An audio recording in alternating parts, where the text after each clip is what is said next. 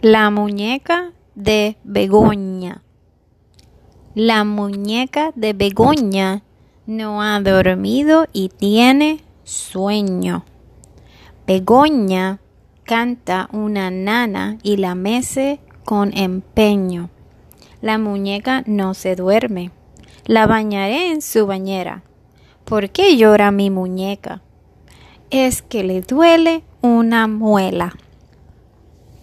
This reading is for the recognition of letter ñ in español. La muñeca de Begoña. Begoña is the owner of la muñeca. Muñeca is a doll. So it says Begoña's doll. Haven't she hasn't sleep and she is sleepy. Begoña it's singing in nursery song and it's rocking her. The doll do not fall asleep.